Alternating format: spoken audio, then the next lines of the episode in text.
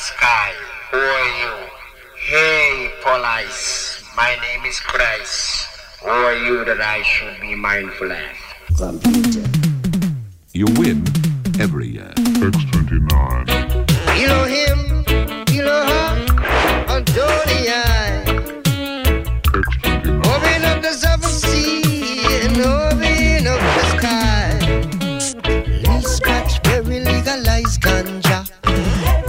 chicky, chicky, chicky, chick. You win. These cats very legal, nice collie. Skank, skank, skank. These cats very legal, nice ganja. Check, you win. Check, check, check.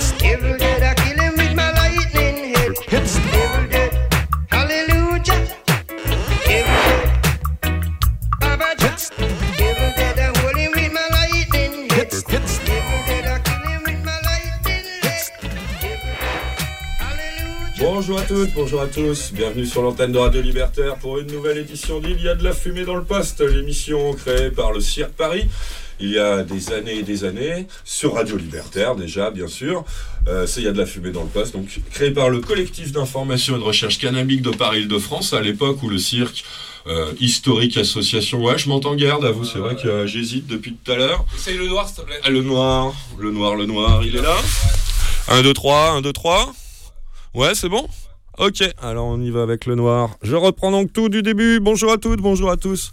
Bienvenue sur l'antenne de Radio Libertaire pour une nouvelle édition d'Il y a de la fumée dans le poste, l'émission fondée par le collectif d'information de recherche cannabique de Paris-Île-de-France à l'époque où il était encore actif, il y a fort fort longtemps.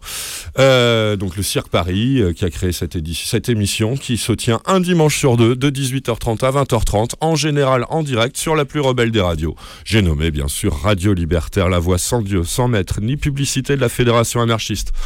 On est sur la FM à la fréquence de 89,4 MHz. On est aussi sur Internet à l'adresse www.radio-libertaire.net ou .org, le site de Radio Libertaire, qui permet de prendre connaissance de ses programmes, de son agenda et de télécharger les programmes de l'année qui ont, été diffusés pendant l'année précédente, donc sur radio-libertaire.net ou .org. Il y a aussi le site de la Fédération anarchiste, dont Radio Libertaire est la voix fédération-anarchiste.org. Voilà, je crois que j'ai été à peu près complet. Ah non, tiens, je vais donner l'adresse de notre blog quand même. Vous écoutez donc l'émission de Radio Libertaire dédiée à l'information des drogues en général et de celle du cannabis en particulier. hein. Pourquoi le cannabis? Parce que bah, c'est la drogue de prédilection du cirque, le collectif militant anti-prohibition qui, a fondé et animé pendant de nombreuses, nombreuses années ce, ce programme. Euh, c'est la drogue de prédilection donc euh, des fondateurs, mais aussi des actuels acteurs de, de cette euh, émission sur Radio Libertaire. Donc.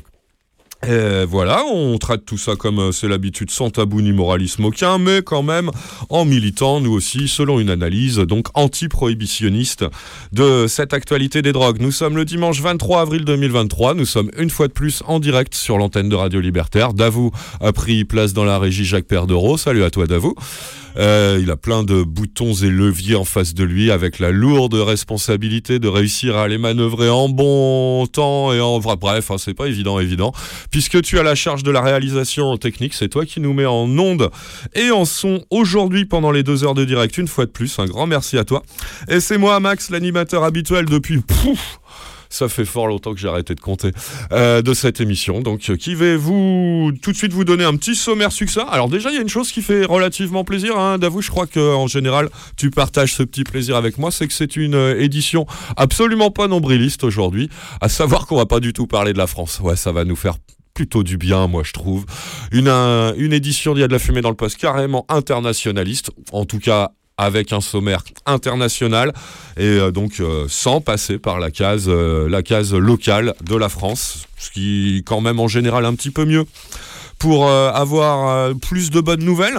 Surtout que cette quinzaine, on en a une vraie, une bonne nouvelle. On va pas encore parler tout à fait d'édition historique de y a de la fumée dans le poste, même si on y vient, on y vient de manière de plus en plus certaine, de plus en plus formelle. On vous rebat les oreilles avec ça depuis euh, la reprise en septembre dernier. hein. C'est l'Allemagne qui, qui, euh, qui cette année euh, tient vraiment le premier rang de notre attention au niveau de l'information liée au cannabis, avec la promesse de la coalition gouvernementale allemande qui a été donc mise en place l'an passé de légaliser le cannabis pendant leur mandat, avec un pas en avant, deux pas en arrière, trois pas sur le côté, une jolie petite valse viennoise, munichoise. Tu préfères lesquelles, d'avoue, je ne sais pas. Euh, bref. Euh, pas mal de tergiversations hein, à ce sujet euh, ces derniers temps. On, on en- on s'en était fait les relais plus ou moins réguliers. hein, dans Il y a de la fumée dans le poste.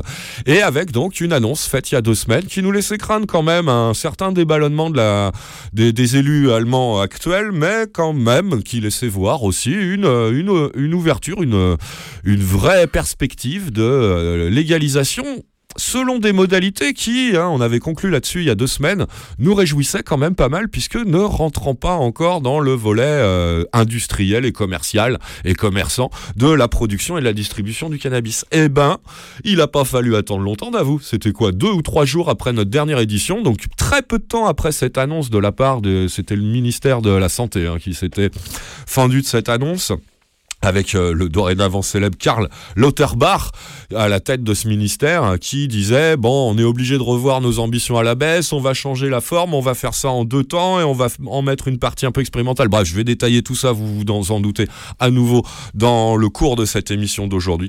Mais donc trois jours après maximum notre dernière édition où on émettait quand même un certain nombre de doutes sur l'issue euh, heureuse à nos yeux euh, politique de, de cette tentative de réforme de la politique du cannabis euh, en Allemagne Et bah ça y est, euh, tout est prêt quasiment pour que ça se passe réellement. Les annonces, une conférence de presse a été donnée, donc c'était mercredi. C'était donc bien trois jours euh, après notre dernière édition. Euh, c'était mercredi, pas de cette semaine, mais de la semaine passée, que le ministre, euh, toujours celui de la santé, accompagné de celui de l'agriculture, s'est fendu d'une grande conférence de presse nationale et internationale pour annoncer le volet 1 de la légalisation du cannabis à la sauce euh, teutonne, donc à la sauce allemande, qui démarre maintenant quasiment, hein, presque, ça, devrait être pour la fin du mois d'avril si tout va bien, et euh, qui ne va pas aussi loin dans un premier temps que ce qui était initialement prévu. On vous a raconté ça il y a deux semaines. On va vous donner le détail de ce qui est dor- dorénavant officiellement prévu par la coalition au pouvoir en Allemagne pour euh, les temps qui viennent, le, le premier volet de cette euh, légalisation allemande. C'est officiel, c'est dans les starting blocks. On vous en donnera les principales modalités. C'est quand même le gros sujet du jour à nouveau dans cette édition euh, ce 23 avril dans Il y a de la fumée dans le poste. Je vous disais, édition complètement internationale, donc on ira aussi faire un tour dans une autre destination très très prisée ces dernières années. Ça fait maintenant un peu plus de 4 ans que le Canada a légalisé le cannabis tout court dans l'ensemble de son territoire. Suivant les régions, les provinces, on appelle ça là-bas avec des modalités plus ou plutôt différentes, enfin parfois différentes. Et un point qui nous embêtait dans une province qu'on aime bien parce qu'elle est francophone, avec qui on a quand même un certain nombre de points communs euh, culturels, historiques. Québec, Montréal, qui avait interdit l'autoproduction de cannabis, contrairement au cadre de loi proposé par le pouvoir fédéral. Donc à l'ensemble du territoire, les provinces francophones ont eu tendance à euh, interdire donc à leurs euh, citoyens, citoyennes, le recours à l'autoproduction, les, les condamnant donc à un approvisionnement exclusif par le circuit commercial. Ce qui nous gênait pas mal, vous l'imaginez bien. Eh bien, la Cour suprême du Canada s'est euh, s'est penchée pardon, sur euh, cette question et a donné son verdict définitif. Et malheureusement, parce qu'il n'est pas dans le sens qu'on aurait souhaité, ce verdict, il trouve que la décision euh, québécoise est tout à fait légitime et surtout c'était la question constitutionnelle puisqu'on était devant la Cour suprême. Oui, c'est constitutionnel, donc non, cette interdiction de l'autoproduction au Québec n'est pas illégale, n'est pas euh, anticonstitutionnelle, donc elle va pouvoir être maintenue et pouvoir être également, puisque ça fera jurisprudence, appliquée dans d'autres provinces qui voudraient euh, mettre un tour de vis euh, aux libertés que l'État fédéral canadien veut bien accorder aux Canadiens et aux Canadiennes dans leur projet de légalisation mis en place il y a maintenant 4 ans et quelques.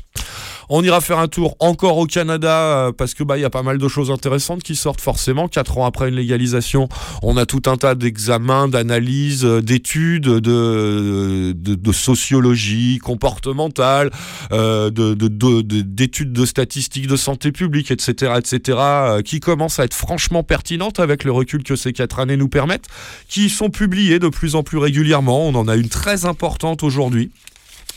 Euh, L'article est assez long, donc je ne sais pas si on aura le temps de, de- rentrer dans ces détails, mais c'est vraiment très intéressant. C'est la presse canadienne qui a publié un article sur Internet qui reprend l'essentiel des conclusions d'une euh, étude de santé publique menée par euh, l'Institut de la statistique du Québec, donc des résultats pour le territoire du Québec très très intéressants en matière d'usage de cannabis et dans ses différentes dimensions. Euh, avec donc le recul des 4 ans de légalisation euh, qui sont euh, efficients au Québec, même s'ils n'ont pas le droit à l'autoproduction, comme je disais précédemment. Peut-être encore une ou d'autres petites choses en provenance du Canada, mais surtout, mais surtout, et puis on va y aller tout de suite, tiens. Euh, un petit tour très rapide, une brève en provenance de Singapour, avec bah, une brève, une brève avec un thème parmi les plus sordides. Que ceux euh, parmi les plus sordides qu'on peut vous trouver pour euh, pour euh, le vous parler pour la revue de presse de Il y a de la fumée dans le poste d'avouer moi-même puisque bah, c'est celle où il est question où la question de la peine de mort s'invite dans notre actualité à nous l'actualité de- des drogues en général. Et on parle bien de, de cannabis en plus hein, c'est bien sur fond de cannabis. C'est La Voix du Nord qui a publié un article cette semaine le 21 avril dernier très inquiétant quant au sort d'un individu qui est en ce moment entre les mains de la justice de Singapour justement puisque on l'apprend dès le chapeau après une pause de deux ans. euh, Singapour a repris les exécutions par pendaison en mars 2022. hein, c'est euh, c'est le, le chapeau de l'article de La Voix du Nord intitulé Singapour. Un homme va être pendu après sa condamnation pour complicité de trafic de drogue. Qui nous dit donc que euh, cette pause, cette interruption de plus de deux ans dans, dans les peines de mort effectuées par l'État de Singapour est finie depuis mars 2022. Les exécutions par pendaison ont repris à cette date et qu'on en est déjà, ça c'est à la fin de l'article qu'on peut lire euh, cette donnée, à 11 condamnations à mort qui ont bien bel et bien été réalisées. Donc, donc 11 exécutions par pendaison l'an passé pour 2022. Avec cette petite précision, ce sont les derniers mots de l'article, tous pour des affaires de drogue.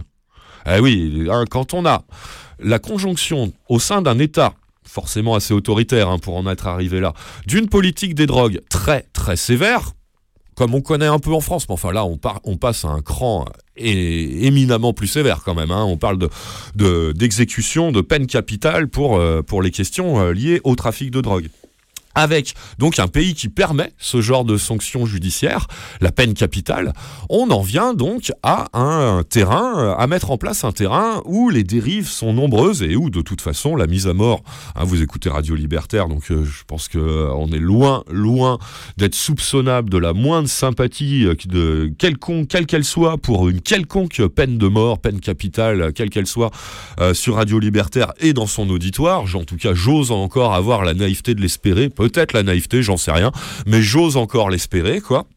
Mais alors, quand il est question euh, de drogue, c'est encore plus gênant. à nous- Enfin, c'est tout autant gênant, mais avec en plus, c'est parce que c'est peut-être aussi un domaine qu'on connaît bien, mais euh, bah, ça nous gêne encore plus. Vous allez peut-être comprendre pourquoi. En prenons l'exemple de ce condamné. Il a 46 ans. Il s'appelle Tang- Tanga. Pardon, Tangaraju Supia. Il doit être écut- exécuté mercredi qui vient. En tout cas, c'est ce que euh, les services pénitentiaires de Singapour ont annoncé à sa famille. Des militants ont publié cette annonce sur les réseaux sociaux. C'est comme ça que, la, Voix du Nord a pu apprendre euh, euh, cette information. Euh, un porte-parole d'Amnesty International euh, s'exprime dans l'article, ouvrez les guillemets, si elle se produit, cette exécution serait une violation du droit international et un défi au mouvement de protestation contre l'usage de la peine de mort à Singapour. Fin de citation, on lui fait pas dire à ce militant d'Amnesty International. Le, le ou la journaliste prend la peine de préciser au passage que dans de nombreux pays, y compris voisins, comme par exemple la Thaïlande, euh, bah, l'usage du cannabis n'est plus du tout un crime, hein, quand même. hein. dans la même zone géographique, on a des États qui ont décriminalisé l'usage de cannabis. Et là, à Singapour, pays quand même d'une certaine, selon les critères actuels bien entendu, modernité, au moins sur le plan économique, hein, je crois que ça on peut le dire quand même, eh ben, on se retrouve avec des gens qui, sur fond d'affaires de cannabis, vont se voir passer la corde. J'espère qu'elle en chanvre, selon la, tradition hein, de, de la pendaison, hein, cette magnifique tradition humaine, euh, va se voir la corde de chanvre passer au cou. Quoi? Et pourquoi? Pourquoi? Il aurait, selon euh, la justice euh, locale, donc participé, et il s'est rendu complice, hein, c'est comme ça que c'est écrit dans l'article, d'un trafic de drogue portant sur, tenez-vous bien, un kilogramme, un seul kilo, de quoi De cannabis. C'est pas grand-chose, me direz-vous Sans doute. D'autant plus, euh, enfin, sans doute, mais aux yeux de la justice, c'est embêtant quand même parce que c'est le double du seuil qui déclenche euh, donc euh, la, possibilité de la condamnation à la peine capitale dans le, le, code pénal de Singapour. À partir de 500 grammes de cannabis, on risque la mort. Il en avait le double, un kilo. En tout cas, c'est c'est comme ça qu'il a été accusé et reconnu coupable. Donc, il, euh, il, il relève effectivement, selon euh, le droit de Singapour, de la peine capitale. Il a été condamné à cette peine en 2018. La Cour d'appel a, con- a confirmé sa requête et c'est donc l'annonce de sa, de sa l'exécution de sa peine qui est faite par les autorités judiciaires et pénitentiaires de Singapour pour ce mercredi. Ce qui est encore plus gênant, c'est quand on entend parler la militante des, droits humains, c'est comme ça qu'elle est présentée dans l'article. Elle se nomme Kristen Anne et elle nous parle un petit peu plus de ce monsieur de 46 ans. Elle nous dit, ouvrez les guillemets, ce qui est vraiment troublant, c'est que monsieur Tangaraju n'a jamais effectivement touché à la drogue. Fin de citation. Donc il ne serait déjà pas usagé consommateur. Euh, il est précisé un tout petit peu plus loin, bah c'est à nouveau entre guillemets, donc c'est toujours Kristen Anne qui, qui s'exprime, rouvrez les guillemets. Il a aussi été interrogé par la police sans avocat et il a affirmé qu'on ne lui avait pas donné accès à un interprète tamoul, puisque ce monsieur est, je sais pas si ça se dit, mais tamoulophone et non pas quelle est la langue officielle de la, je sais pas, qu'est-ce qu'il parle à, Singapour, le malais, une forme de chinois, euh, je sais pas trop, mais apparemment pas le tamoul. hein. Euh, Les, institutions euh, de Singapour n'ont pas l'air de comprendre le tamoul, ce qui est quand même gênant quand on a affaire à un condamné, un prévenu plutôt d'abord, bah, lui-même uniquement de langue tamoul, et qu'en plus on se permet de le condamner à la, pen- la pendaison à l'issue de la procédure judiciaire. C'est incroyable.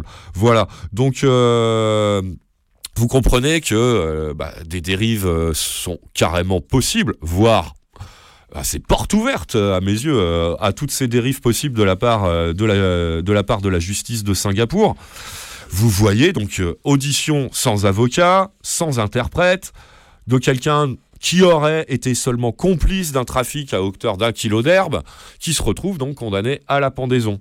Pour le procureur, lui, il n'y a pas de problème. hein. C'est marqué dans le, dans, à la fin de l'article. Pardon, c'est pas le proc, c'est carrément le juge, donc le, principal responsable direct de cette condamnation, puisqu'il est le président euh, de la juridiction qui l'a donné cette condamnation. C'est le juge de la haute cour, il s'appelle Wu Shoupeng, qui affirme à nouveau entre guillemets dans l'article, les charges qui pesaient contre l'accusé ont été prouvées sans qu'il ne subsiste aucun doute raisonnable.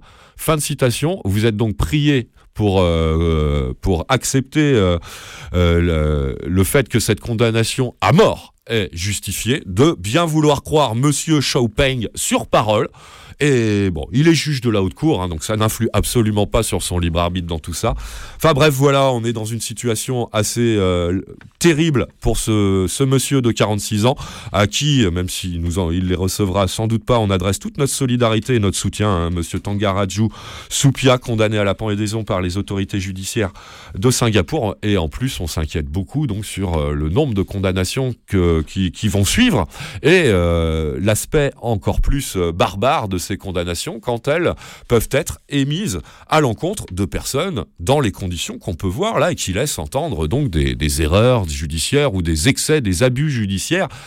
euh, bah, parfaitement innommables, puisque euh, à la fin c'est euh, la vie d'un homme qui, qui est dans, dans la balance.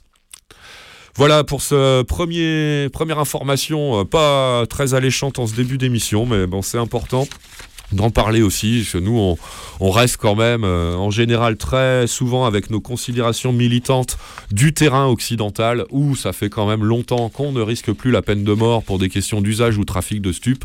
Fort heureusement, même si de temps en temps l'actualité internationale nous rappelle que les pays où ça se pratique encore sont encore existants, bien sûr, et qui sont un certain nombre. hein. On a beaucoup parlé de l'Iran, voire de l'Indonésie. Alors ça prenait une forme un petit peu différente en Indonésie, puisque là c'était carrément euh, du lynchage. On n'était plus dans un cadre judiciaire institutionnel, on, était dans la formation de milices pour lyncher les soupçonnés d'appartenir donc au trafic de stupes ou simples usagers, ou même pas si euh, au, cas où, on en, chopait un au passage qui avait rien à voir avec le truc. Bon, là on est euh, quand même à Singapour, dans un cadre un petit peu différent, me semble-t-il, euh, à l'échelle de la géopolitique, surtout économique internationale. Et bah vous voyez, hein, euh, combien j'ai dit? 11 pendaisons pour 2022, toutes pour des motifs liés à des histoires de stupéfiants. Combien en 2023 Ce monsieur risque d'être le premier, on est au mois d'avril. On verra bien, mais bon, euh, voilà, c'est aussi ça l'actualité des drogues. Quand on ouvre notre regard et notre pensée à, tout ce qui se passe dans tout un tas de pays euh, en dehors de l'Europe, hein, bien sûr, pour la, grande majorité, où les ah, je vais parler de tradition, parce que vraiment la, ça- la connotation péjorative que je mets dans ce mot est forte à propos. Les traditions judiciaires de certains pays carrément moyenâgeux en la matière euh, continuent, continuent et même retrouvent un certain essor quand on voit que Singapour s'était interrompu dans ses exécutions capitales, qu'elles reprennent euh, sans problème. 22 exécutés, peut-être un 23e très bientôt. Tu voulais Ouais, bonjour à toutes et à tous, déjà, et bonjour. Et puis, euh, parmi les traditions des pays que tu évoques, il y a la religion. Oui, bien sûr, bien entendu. Voilà, on- bon, ça commence pas très, de manière très gaie.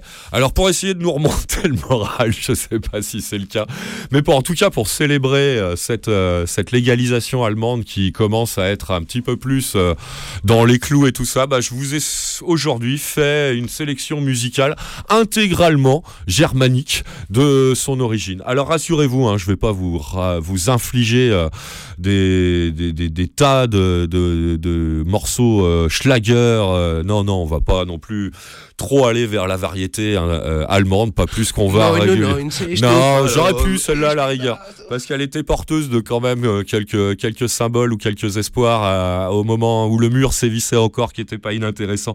Mais non, je suis allé chercher nettement plus du côté de la contre-culture, en tout cas ce qui peut y être assimilé. C'est pour ça qu'on va être beaucoup beaucoup dans les années 70. J'ai pas voulu aller vers la techno, même si bien sûr la techno, notamment la plutôt minimaliste allemande, a fait florès euh, ces 20 dernières années et un style euh, particulièrement euh, intéressant, je trouve, et, euh, prégnant en tout cas dans la, dans la culture allemande assez récente. Je suis, remonté un petit peu avant, mais on va quand même évoquer bah, les origines de cette culture techno allemande. hein. Vous allez peut-être, si vous connaissez pas un peu tout ça, un peu mieux comprendre d'où ça, d'où ça leur vient, tout ça.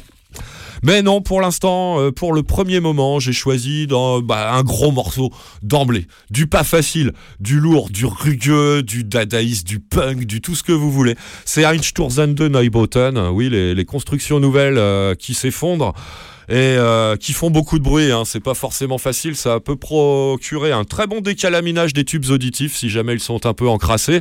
Je vous préviens, donc oreilles sensibles, s'abstenir. Hein, tournez le bouton pour exactement euh, 3 mi- minutes 23 qui vont suivre. Parce que donc euh, on va aborder le, j'allais dire premier album, ou en tout cas le premier, la première production, production d'Einstürzende Neubauten euh, qui a été pressée sur vinyle.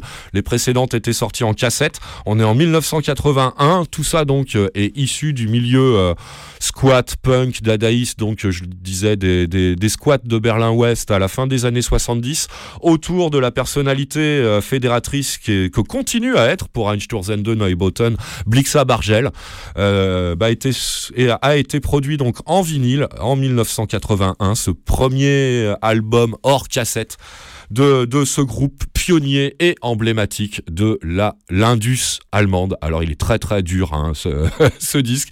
J'ai essayé de vous choisir un des morceaux à mon oreille les plus faciles à écouter. Ça s'appelle Tanz débile. C'est Einstürzende Neubauten pour entamer cette euh, playlist intégralement allemande dans Il y a de la fumée dans le poste aujourd'hui sur Radio Libertaire bien sûr.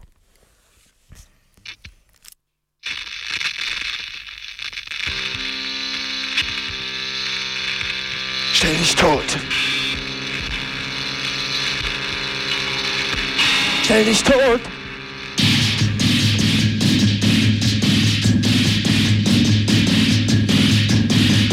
Ja.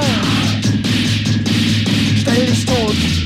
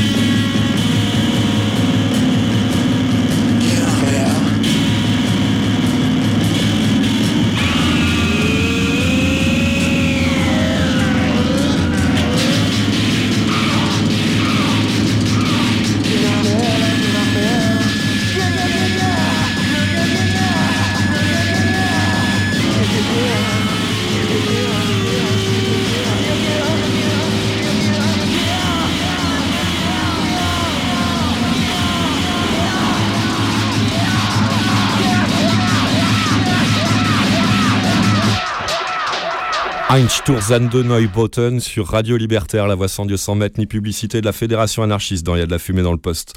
Ce morceau est extrait de leur euh, premier album un peu formel, on va dire, qui s'appelle Collapse et s'intitule Tanz Débile. C'est sorti en vinyle chez Zigzag en 1981, donc un label de Berlin-Ouest très, très, très alternatif et bruitiste, comme vous avez sans doute pu l'entendre. Einsturzen de Neubotten est encore actif hein, à l'heure où je vous parle, hein, quand même. Hein. Euh, bon, ils ont mis quand même beaucoup, beaucoup d'eau dans leur bruit, euh, dans leur euh, musique, pardon. et pour, je vous en ai déjà diffusé il y a longtemps. Ça faisait vraiment longtemps que je les avais pas diffusés, mais de leur euh, leur production un petit peu plus récente à partir du milieu des années 90 quand même et ça c'est un petit peu euh, euh, modéré au niveau de l'aspect bruitiste pour être un petit peu plus facile abordable d'écoute quand même. Voilà c'était ce premier document sonore on va qualifier ça comme ça de cette sélection uniquement germanique aujourd'hui hein, que des morceaux en provenance d'Allemagne pour célébrer ce qui est euh, l'information du jour. dans Il y a de la fumée dans le poste que vous écoutez présentement sur Radio Libertaire en direct.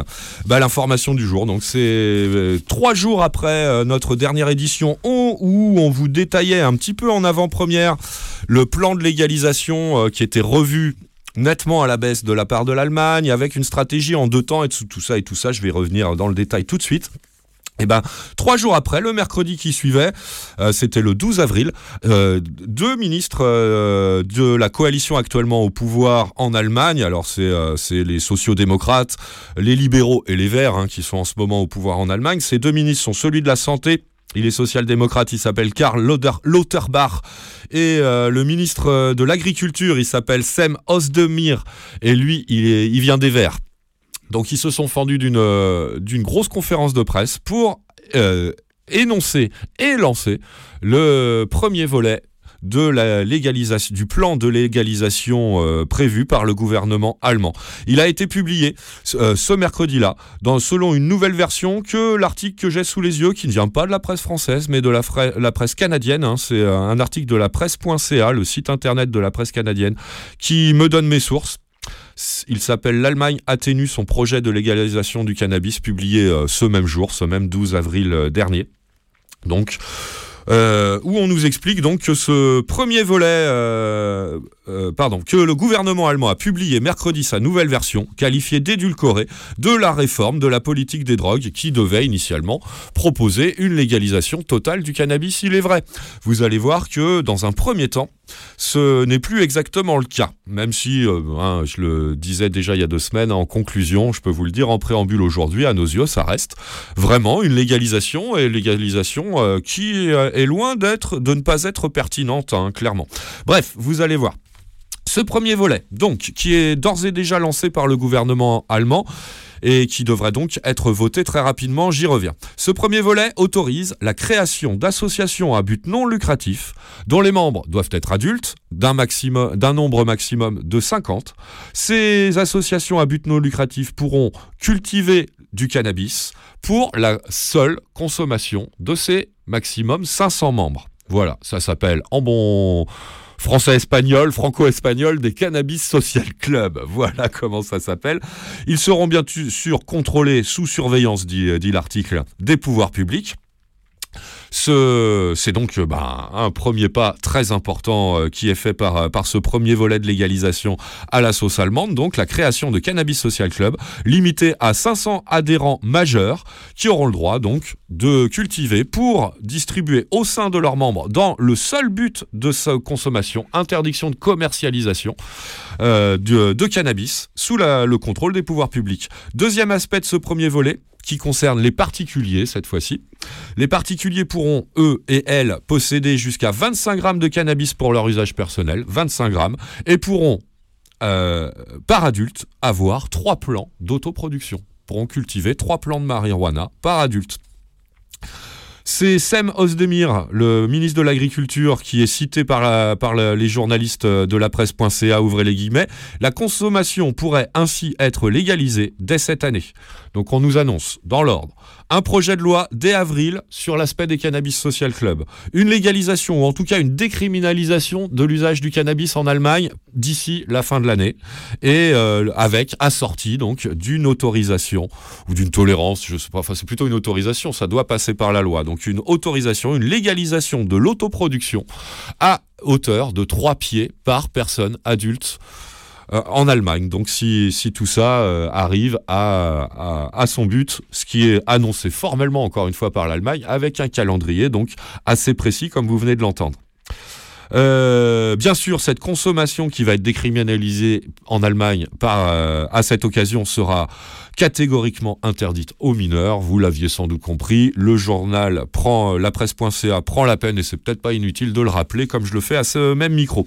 Viendra dans un deuxième temps un deuxième volet de cette, euh, de cette légalisation qui consistera donc à tester dans certaines régions. On nous parle de régions, on nous parle pas de lander dans, dans, le, dans le, la prose de la presse.ca.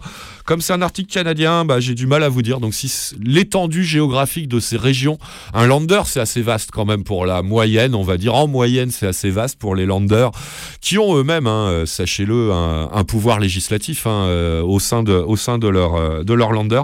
Est-ce qu'une région, c'est plus petit euh, ou pas qu'un lander? C'est ça que je suis pas capable de vous le dire.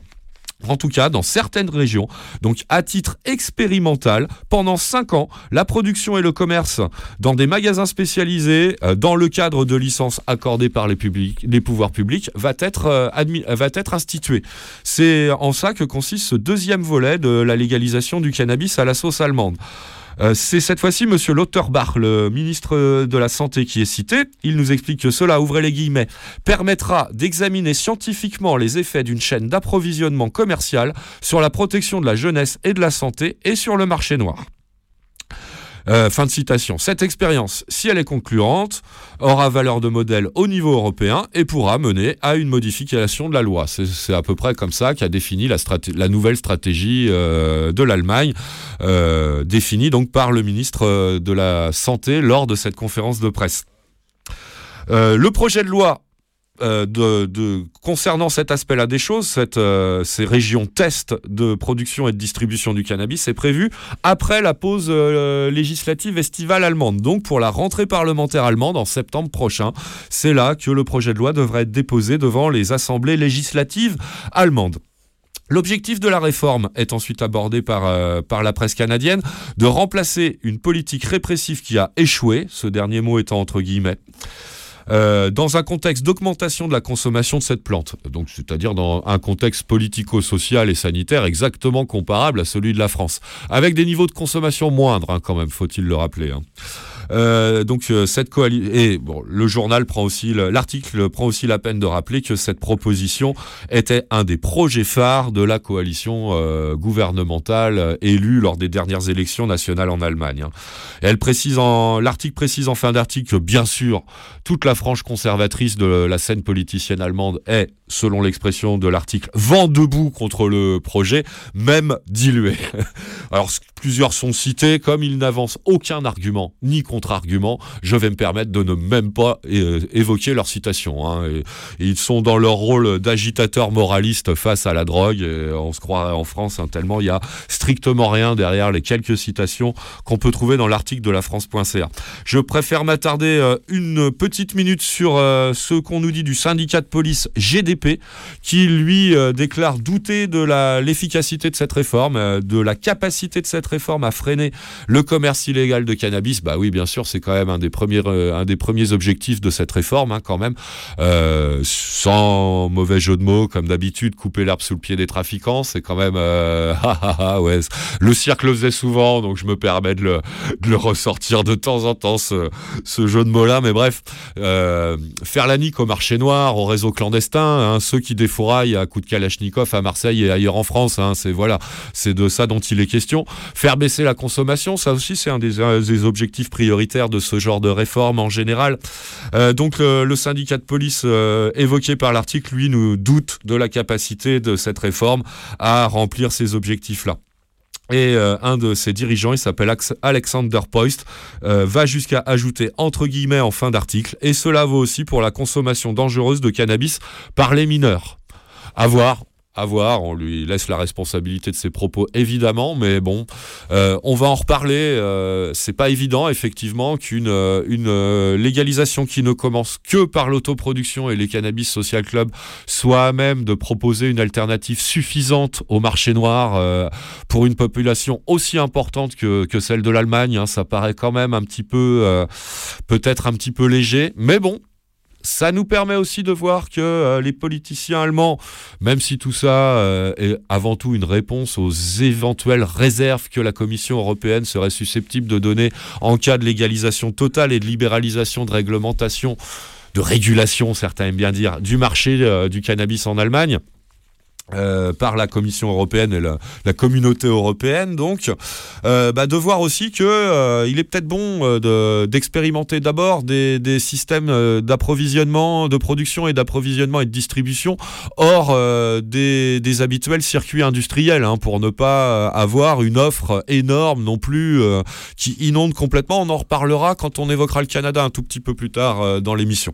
Pour l'instant, on va se contenter de, de ces deux nouvelles-là. Donc, ce premier volet très intéressant à nos yeux et pas du tout donc euh, mettant le pied à l'étrier de l'industrie euh, dans la dans la perspective de produire et de distribuer le cannabis allemand. Non, non, c'est bien une autoproduction et un regroupement euh, des producteurs et des consommateurs au sein de Cannabis Social Club dont il est question dans ce premier volet de la légalisation. Et ça, ça nous fait quand même grand, grand plaisir car il est question d'une marchandise absolument pas comme les autres, d'un psychotrope d'un psychotrope, pardon, d'une drogue, si vous préférez, effectivement, et que donc face aux éventuels euh, problèmes de santé publique, aux éventuels problèmes euh, psychologiques ou sociaux euh, qui, euh, que peuvent générer la consommation de, de ce genre de, de marchandises, hein, puisque c'est de ça aussi dont il est question quand on aborde ce genre euh, d'aspect de la légalisation. Euh, ce genre de marchandise donc ne peut pas, à nos yeux, être euh, donné euh, à la seule responsabilité de, l'industrie et de ces, critères dont on voit l'issue catastrophique dans tout un tas de domaines, que ça soit dans les domaines sociaux, dans les domaines du, travail, dans les domaines de la, de la surproduction, de la surconsommation ou de la surexploitation, que ça soit des ressources humaines ou des ressources écologiques. Donc moi, je m'en réjouis vraiment à tous ces titres-là de voir ce, premier volet mis alors que le volet euh, industriel est pour l'instant euh, mis en stand-by. On va repartir faire un petit tour en Allemagne si Davou n'a rien à rajouter pour le moment. On repart l'Allemagne tout de suite après, hein, rassurez-vous, on n'a pas fini d'en parler aujourd'hui, ni dans 15 jours, ni dans 4 semaines, et ainsi de suite. hein. Tant que tant que ça ne sera pas effectif euh, et que ça ne sera pas vraiment en place, on aura toujours plus d'un œil euh, rivé euh, sur, euh, sur l'Allemagne de ce côté-là. On en reparle donc dans un peu plus de 5 minutes. On repart faire un tour en Allemagne. Toujours à peu près à la même période, on est cette fois-ci en 1978, à la période à peu près où le, le collectif euh, précédent euh, industriel brutiste euh, légendaire s'est formé. Là, c'est beaucoup plus connu, beaucoup plus populaire, beaucoup moins, comment dire, expérimental, difficile à écouter. Quoi, ça s'écoute quand même un peu mieux. C'est de la pure post-punk tendance new wave, signée par la punkette numéro 1 de la scène teutonne. hein. c'est bien sûr Nina Hagen dans son premier groupe et leur premier album, c'est le Nina Hagen Band qu'on va écouter maintenant avec leur premier single, euh, extrait de leur premier album qui n'a pas de titre. Le single et le morceau que vous allez entendre s'appelle TV Gloss. euh, pardon, je je l'ai pas trop répété celui-là. Alors excusez la prononciation. TV Glotster sous-titré en anglais White Punks on Dope, donc ça nous concerne quand même un peu. C'est parti tout de suite, Nina Hagen Band sur Radio Libertaire. Einen recht schönen guten Abend, meine Damen und Herren. Ich begrüße Sie recht herzlich zu unserem heutigen Fernsehprogramm und wünsche Ihnen einen recht guten Empfang.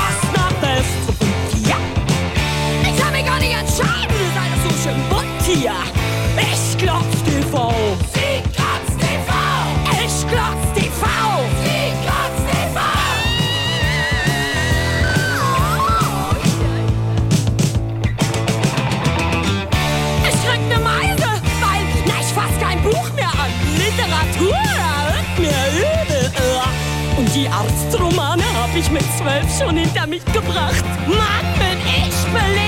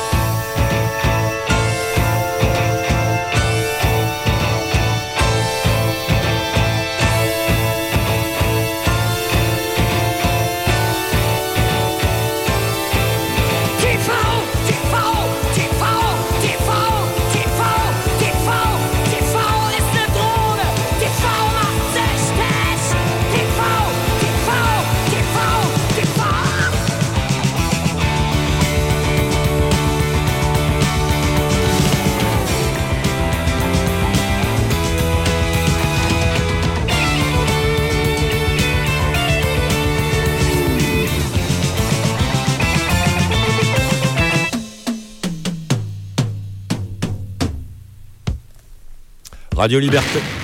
Ouais, il manquait juste ça, pardon, il me semblait bien. Radio Libertaire, donc, la voix sans Dieu sans mettre ni publicité de la Fédération anarchiste. Vous écoutez, il y a de la fumée dans le poste. On est en direct jusqu'à 20h30 et on vous traite de l'actualité des drogues en général et de celle du cannabis en particulier. Et l'information numéro 1 aujourd'hui en cette matière, c'est la, légalis- la légalisation allemande promise par la coalition actuellement au programme qui fait un grand pas en avant. Un premier pas, nous promettons, il y en aura un second un peu plus tard, mais ce premier pas, nous, il nous intéresse vraiment. Alors d'avou, un qui, un qui ne s'était pas trompé, c'est Aurélien Bernard de Newsweed, hein, qu'on cite quand même assez régulièrement. Newsweed, c'est un site internet. Pour sa version francophone, il est donc euh, réalisé et administré par, euh, par Aurélien Bernard, qu'on salue. Euh, c'est newsweed.fr, l'adresse internet facile. C'est un site cannabique hein, qui vit par les finances de la pub de l'industrie cannabique et tout ça, mais qui donc nous permet d'avoir accès à des informations bien plus larges, souvent que ce que la presse traditionnelle française nous propose en langue française.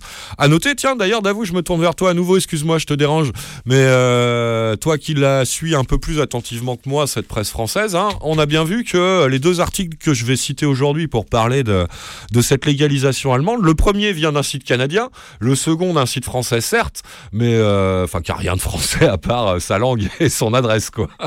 Clairement, hein.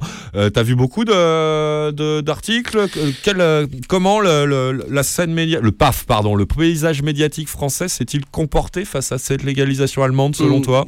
Pas, pas, pas, bizarrement, pas beaucoup d'articles. hein. Ah ouais, moi ça m'a semblé, j'ai pas beaucoup suivi, mais il m'a semblé entendre un silence assez Ouais. assourdissant. Assez, assez impressionnant. Euh, il y a eu un article dans Le Monde qui était réservé aux abonnés. Il y a eu quelques articles par-ci par-là. Les échos ont traité la question, hein, à croire que l'angle économique de, de la légalisation intéresse tout particulièrement ces gens-là. C'est pas impossible.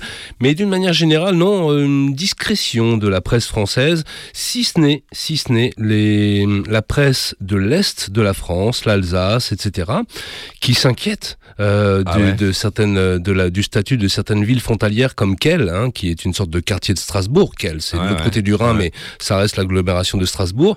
Et il y a beaucoup d'inquiétudes à ce niveau-là. Ils se disent, oh, on va avoir un tourisme cannabique un peu à la manière de ce qui se passe aux Pays-Bas. Comme ce qu'on a vu un tout petit peu plus bas euh, au moment de l'annonce de la légalisation luxembourgeoise. Euh, on va en reparler dans quelques instants. Tout à fait. Alors, ah, je disais hein, qui s'est pas trompé, c'est Aurélien Bernard, hein, quand on, le, journaliste de Newsweek, quand on évoquait il y a deux semaines le- de quoi serait fait la, nou- la nouvelle euh, face, la, nouvelle version de cette légalisation allemande, il s'était pas du tout trompé hein, quand même. Ses sources étaient vraiment bonnes. Il avait dit avec euh, quoi une petite semaine d'avance, donc euh, ce que je viens d'énoncer avant le, morceau de Nina Hagen Band euh, qu'on vient d'écouter, hein, c'est ça. Et donc, bah, on va quand même euh, lui rendre un peu euh, justice en évoquant son nouvel article, toujours sur newsweek.fr, donc toujours publié le jour de cette, euh, conférence de presse allemande, le 12 avril dernier. C'est donc Aurélien Bernard qui en est l'auteur. Ça s'appelle L'Allemagne dévoile son, plan pré- revu et corrigé de légalisation du cannabis. Je vais pas vous donner le- tout le début, c'est des citations donc des deux ministres qui ont réalisé cette conférence de presse. Ce qui est bien avec euh, cet article d'Aurélien, c'est qu'il a fait, il a pris le temps de faire la synthèse point par point de ce que renfermait concrètement chaque volet de cette légalisation. Donc, euh, il nous explique que ce plan vise avant tout à permettre, et c'est entre guillemets, donc euh, c'est dans les déclarations des, ministres euh, intervenant dans cette conférence que, que sont prises ces citations, devrait permettre avant tout, ouvrez les guillemets, la délivrance contrôlée de cannabis aux adultes dans des limites claires. Et nouvelle citation, que nous voulons lutter contre le marché noir et nous voulons faire reculer la criminalité liée à la drogue. C'est encore l'auteur Barr, je crois, qui est l'auteur de, de ces citations. Je vais par contre prendre le temps de vous lire intégralement donc les deux petits euh, chapitres qui abordent concrètement les différentes, euh, les différentes modalités de chaque volet de cette légalisation. En commençant par ce qu'il appelle le pilier 1, je vais appeler ça plutôt le volet 1, culture personnelle, privée et communautaire à but non lucratif. C'est donc ce premier volet de cette légalisation qui doit commencer presque maintenant avec les, les projets de loi présentés avant la fin du mois d'avril euh, en Allemagne. Comme je l'expliquais Voici euh, ce qu'il en retient. Donc, premier, point, création de cannabis. euh, création de cannabis club à but non lucratif qui pourront cultiver du cannabis à des fins récréatives et le distribuer à leurs membres pour leur propre consommation dans des, entre guillemets, cadres juridiques définis. La consommation ne sera pas autorisée dans les clubs. Deuxième point, les adultes sont autorisés à transporter jusqu'à 25 grammes en public. Ensuite, autoproduction, il appelle ça autoculture, je préfère quand même autoproduction, de 3 plantes maximum par personne. Participation à des programmes d'intervention précoce et de prévention pour les mineurs. Les conditions antérieures pour les infractions qui ne seront plus illégales, les condamnations, pardon. C'est le dernier point, aspect judiciaire, donc rétroactif. Les condamnations antérieures pour des infractions qui ne seront plus illégales seront annulées. Et euh, enfin, donc euh, les spécifications de tout cela seront à évaluer au bout de 4 ans. Voilà pour ce premier volet de cette légalisation qui, je le répète encore une fois, doit débuter, doit être institué là dans les, temps qui viennent avec un projet de loi présenté à la fin du mois, avant la fin du mois, euh, devant le Parlement allemand. Deuxième volet, temps 2, expérimentation scientifi- scientifique. Donc la phase de légalisation plus large avec euh, production, distribution dans des commerces euh, identifiés et, et euh, consacrés au cannabis. Euh, c'est ce qu'il regroupe dans, ce temps de expérimentation scientifique. Là, entre guillemets, prochaine étape sur la voie de la réglementation à l'échelle nationale, fin de citation, consistera en un modèle expérimental régional avec des chaînes d'approvisionnement commercial à la manière des essais pilotes en Suisse. C'est Aurélien Bernard qui vous le dit, c'est ce qu'on disait également il y a deux semaines.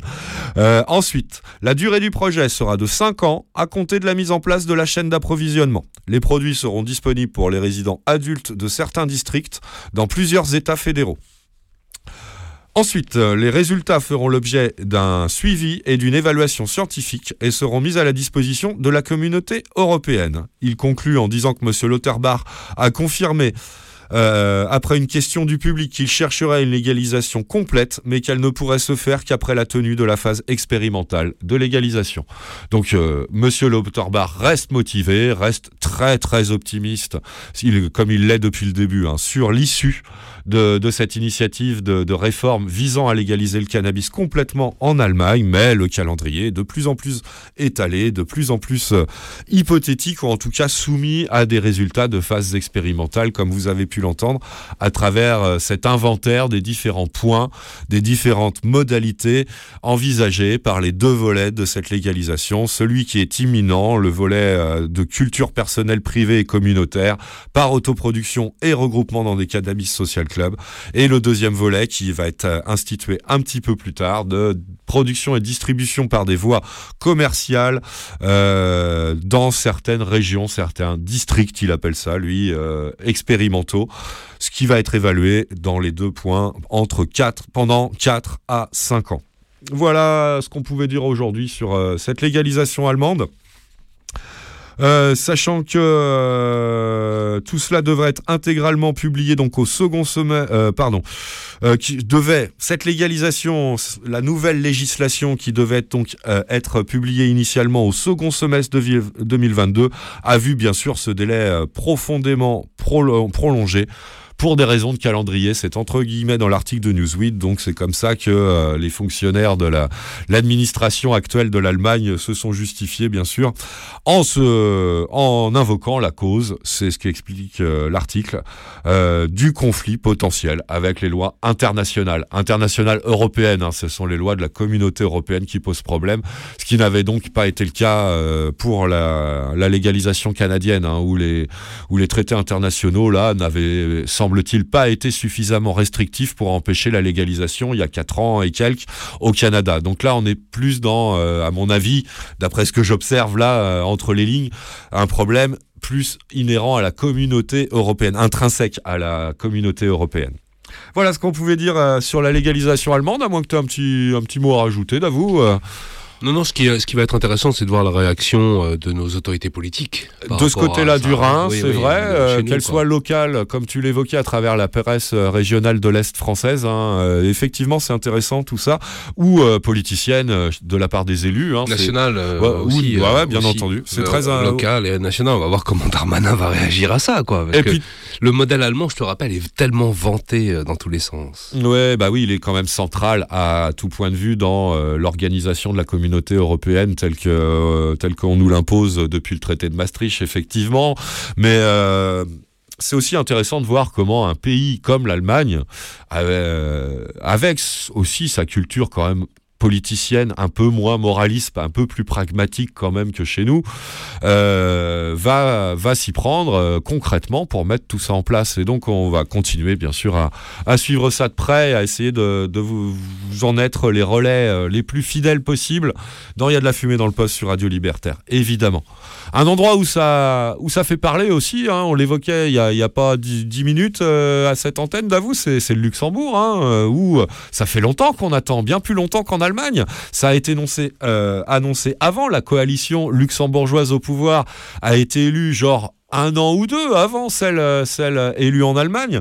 Et sur euh, un des arguments de campagne qui était la légalisation du cannabis. Donc ça fait longtemps qu'on attend ça. Ça fait aussi longtemps qu'on est conscient que euh, le Luxembourg a beaucoup de mal à, mettre en œuvre toutes ses ambitions politiques autour de la question de la réforme de la politique du cannabis.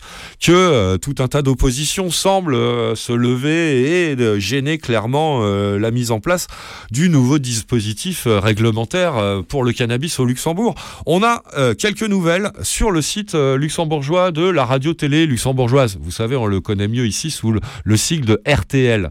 Sur le site rtl.lu, il y a cet article qui a été publié euh, il y a quelques jours, le 18 avril dernier, intitulé Vers une dépénalisation avant les, élections du mois d'octobre. Bon, il y a un petit point d'interrogation à la clé de, de, ce, de ce titre euh, d'article, mais c'est bien le titre de cet article. Donc, où on apprend donc que bah, c'est clair que en filigrane, on y voit exactement euh, tout ce qui est en train de se passer en Allemagne. C'est euh, pas le, mais la ministre de la Santé luxembourgeoise, elle s'appelle Paulette Lehner, qui elle aussi s'est fendue d'une interview à RTL, revenant donc un peu sur ce qui se passait au niveau législatif et réglementaire en Luxembourg autour de la question du cannabis. Ça faisait franchement longtemps qu'on n'en entendait plus parler. Il est bon quand même d'avoir quelques nouvelles un peu plus fraîches.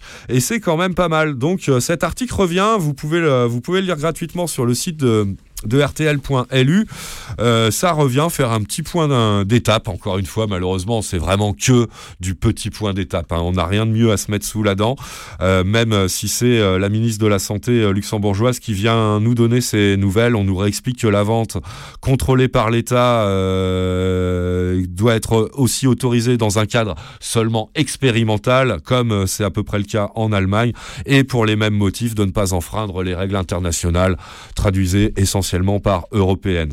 La ministre, nous dit-on, reste euh, optimiste euh, pour la présentation d'un nouveau concept de légalisation qui devrait euh, être déposé, un projet de loi qui pourrait être déposé donc avant les élections parlementaires prochaines qui auront lieu au mois d'octobre. Il serait peut-être temps, effectivement, avant que le Parlement luxembourgeois soit renouvelé, de commencer à passer, à mettre vraiment en œuvre cette légalisation. Quoi. Il serait effectivement grand temps. D'ailleurs, ça, ça, ça, ça gosse pas mal dans les commentaires que j'ai pu voir à propos de cet aspect-là que, que le gouvernement actuel ne se décide à s'y mettre concrètement que juste avant les élections, hein, euh, histoire de euh, peut-être euh, en faire un, argument électoral une fois de plus.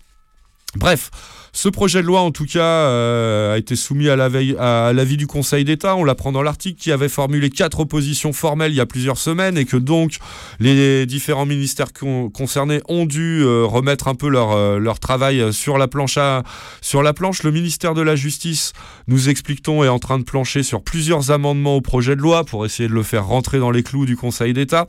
Que cette dépénalisation d'une possession limitée de cannabis ainsi que l'autorisation de faire pousser jusqu'à 4 plants de cannabis dans le cadre privé, c'est ce qu'on vous avait donné. hein. C'était le, le contenu euh, concret des dernières nouvelles de la légalisation euh, luxembourgeoise qu'on vous avait donné. Euh, bah, que ça devrait euh, pouvoir se faire quoi avec ce projet de loi. Donc devrait arriver au Parlement avant le, le mois d'octobre prochain. Euh, voilà. Après, bah, la, fin de l'article revient sur le fait que ça ressemble beaucoup à la fois aux expérimentations qui sont en train de, de démarrer, elles, concrètement, hors d'Europe, mais pas géogra- géographiquement. On en parlait également il y a deux semaines, c'est en, Suisse. Et que euh, tout ça trouve une caisse de résonance euh, assez euh, importante avec ce qui se passe en Allemagne. La fin d'article étant donc un rappel de tout ce que je viens de dire dans ce début d'édition d'Il y a de la fumée dans le poste pendant cette première heure qui s'achève, à savoir ce qui se passe en Allemagne autour de ce premier volet de légalisation qui légalise la consommation, la possession jusqu'à 25 grammes, la l'autoproduction jusqu'à 3 pieds pour les personnes majeures et la réunion de ces mêmes personnes dans des cannabis social clubs euh, d'un effectif maximal de 50 per- 500 personnes à but non lucratif sans possibilité de commerce sous contrôle de l'État pour, pour produire et distribuer le cannabis euh, pour la, la simple consommation, le simple usage personnel des maximum 500 adhérents ou adhérentes de ces cannabis social clubs, ce qui pour nous, je le répète une dernière fois, est une excellente nouvelle et une très bonne victoire de nos argumentaires, que ce soit les argumentaires pour la libéralisation du cannabis euh, au niveau euh, législatif euh, en général et aussi, c'est plus propre à y a de la fumée dans le poste et donc aussi au cirque, à des, une légalisation hors des sentiers battus du, du rendement capitalistique industriel tel que tel régi, tel que sont régis les, les échanges humains de, dans le marché européen habituellement et ça ça nous fait quand même aussi assez chaud au cœur même si c'est assez inattendu mais euh, bah, c'est quand même euh, à nos yeux une très très bonne nouvelle. Voilà, je clôt euh, cette page allemande luxembourgeoise pour aujourd'hui puisqu'il nous reste à, aborder le Canada et à retrouver, je l'ai pas dit dans le sommaire, mais normalement on a un vieux copain de Radio Libertaire euh, qui doit nous rendre une petite visite dans l'émission aujourd'hui pour nous parler de son dernier projet. Il a rien de directement cannabique, même si euh, bah, je pense que vu que c'est artistique, il y aura quand même, hein, on sait comment ces drogués d'artistes euh, stimulent leur imaginaire. Il y aura forcément quelques liens indirects, plus ou moins indirects même peut-être. C'est notre ami DJ Neya qui doit nous rendre une petite visite. On va balancer un bon morceau allemand qui devrait nous laisser le temps de l'accueillir euh, physiquement dans les studios de Radio Libertaire pour pouvoir donc lui passer euh, les micros, euh, le temps de nous présenter son nouveau projet à DJ Neya dans cette seconde heure de Il y a de la fumée dans le poste. On est ensemble en direct sur Radio Libertaire jusqu'à 20h30. Et j'évoquais la techno allemande quand même, un domaine que j'aurais dû obligatoirement aborder dans cette sélection que je vous ai concoctée aujourd'hui pour vous, les auditrices et les auditeurs de Il y a de la fumée dans le poste, puisque j'ai voulu faire une, une édition euh, musicale exclusivement en provenance d'Allemagne et qui aborde les grands courants culturels, voire un peu contre-culturels qu'a connu l'Allemagne ces 50 dernières années, euh, en même temps que l'essor des psychédéliques, de l'essor euh, d'une plante euh, qu'on aime bien quand même ici, hein, et tout ça quoi. Donc du côté contre-culturel, dirons-nous. Et ben voilà, voilà, voilà. J'ai, au lieu d'aller vers la techno des années 90-2000, je me suis dit tiens, bah allons voir plutôt les pionniers parce que tout est déjà là. hein. On est dans les années 70, on est même dans la première moitié des années 70 et on est bien sûr dans euh, l'œuvre de Monsieur Klaus Schulz qui nous a quittés l'année dernière, à qui j'avais rendu un hommage à cette triste occasion. Euh, je ne pouvais pas ne pas ressortir mes vieux Klaus Schulz aujourd'hui. C'était euh, évident pour moi, plutôt que de vous proposer ces héritiers directs que sont donc les grands auteurs de techno allemande. hein. Ils sont nombreux et nombreuses et je les apprécie énormément. Mais j'ai préféré donc euh, une fois de plus revenir euh, vers le pionnier, vraiment le, grand défricheur de, de ce courant musical euh, très minimaliste, très progressif et qui a rayonné au-delà de la techno, mais qui est vraiment donc euh, l'acte fondateur de ce grand mouvement culturel. Et ce monsieur, donc je l'ai déjà dit, c'est Klaus Schulz. On va, euh, ça a été très compliqué de programmer ce morceau, puisque celui que je voulais vous pro- progra- programmer initialement, vous proposer initialement, tiré de son superbe album Picture Music, euh, sorti je crois juste après celui dont je vais vous proposer un extrait. Ce morceau, il s'appelle Mantle d'or. Forcément, avec un titre comme ça, ça fait envie. Et pour moi, c'est vraiment la, la définition de ce qu'allait devenir l'ambiante, Euh, la, sous-catégorie de techno qu'on appelle ambient music ou ambient techno. Euh, ce morceau, il est splendide. Malheureusement, il a le petit inconvénient de durer 23 minutes, ce qui est pas très facile à caser dans une émission, même si elle dure deux heures, euh, même si ça m'arrive de temps en temps de vous en proposer. Aujourd'hui, on a trop d'informations à vous donner, ça tenait pas. Donc, je suis revenu vers euh, un morceau à l'envergure euh, temporelle un petit peu moins importante, mais euh, qui quand même à mes oreilles sonne tout aussi bien, peut-être un petit peu moins typiquement techno quand même, va plus dans diverses directions. Ici passe peut-être plus de trucs dans les 17 minutes 50 du morceau que je vais vous proposer que dans les 23 minutes de Mantle d'Or, mais tant pis, allons-y. Je sais pas si on l'écoutera jusqu'au bout, on verra euh, à quelle heure arrive notre copain Neya et le temps dont on disposera ensuite pour pouvoir causer tranquillement. Quoi qu'il en soit, on va s'écouter au moins une bonne moitié de Ways of Changes titre aussi assez intéressant de, de Klaus Schulz tiré de son album Black Dance euh, publié par le label Brain en 1974. Vous savez, Klaus Schulz, c'est lui qui euh, l'ex, c'est marqué sur la pochette de, cet album qui est un ex de Ashra Temple pour ceux qui s'intéressent euh, au rock progressif allemand, dont j'aurais pu vous en programmer également tout un tas de morceaux. On va en reparler normalement avant la fin de l'émission. Forcément, c'est un autre groupe de ce mouvement-là que que j'ai choisi, mais on y reviendra. Pour l'instant, c'est Klaus Schulz que tu peux lancer tout de suite, d'avoue, c'est très progressif. Ça démarre euh, très tranquillement.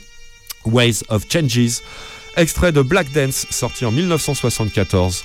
Klaus Schulz, dans Il y a de la fumée dans le poste sur Radio Libertaire.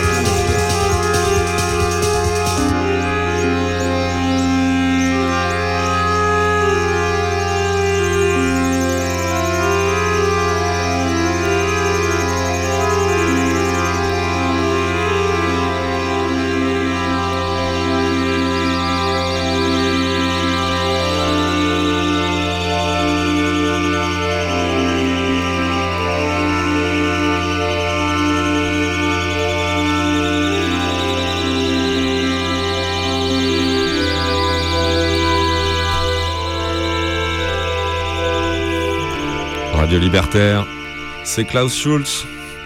Ça s'appelle Ways of Changes, un extrait de Black Dance sorti en 1974 sur le label Brain.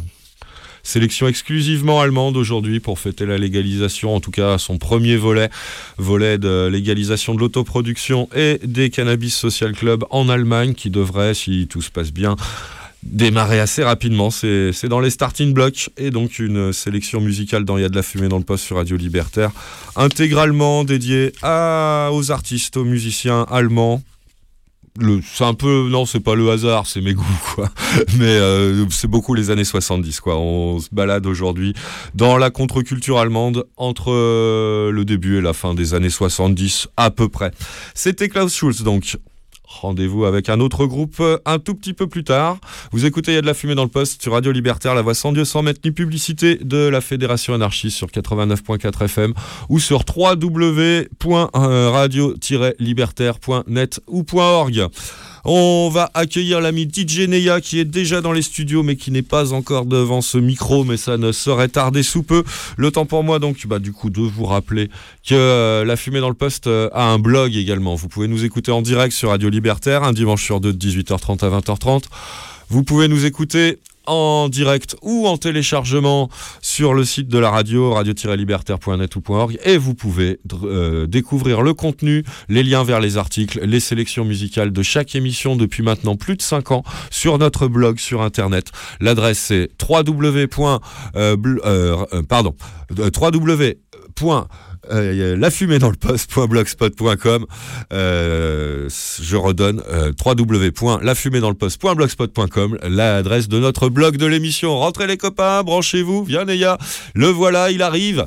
Sous les applaudissements des nombreux fans de, de, de Zonamix qui ont envahi les studios. Oui, personne n'a oublié Zonamix. Salut à toi Neya, DJ Neya.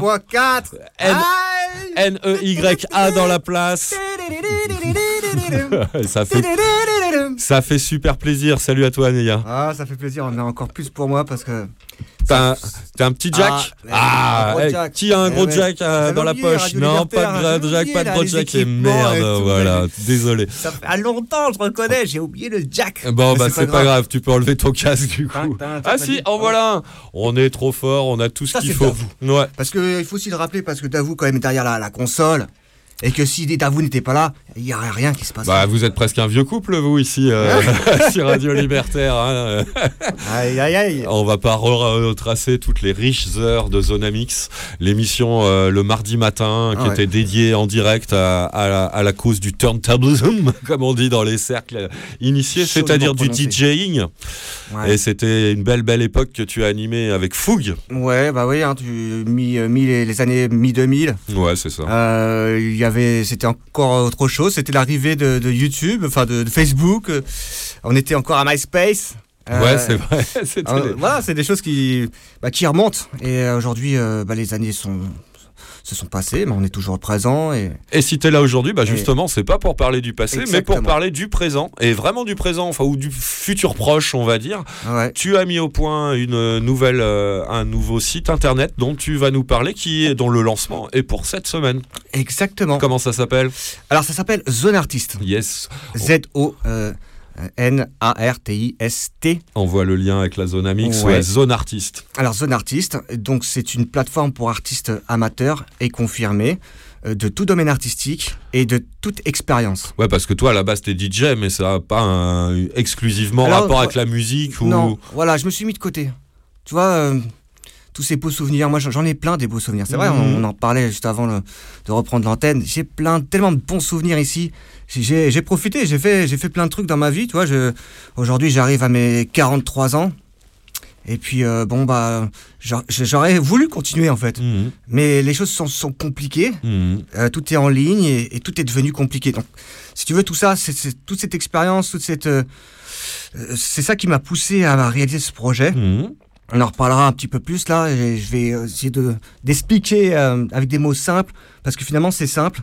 Ça répond euh, à une euh, finalement à une urgence culturelle parce que on ne sait plus comment euh, on sait plus. Les artistes finissent par être dégoûtés et par s'arrêter. Il y a un détail, détail qui n'en est pas un à mon avis, mais qu'on a oublié de dire, c'est que alors, on- tout le monde vient de comprendre, c'est ouvert à toute forme d'art, tout- toute discipline artistique, mais pas forcément professionnelle en plus.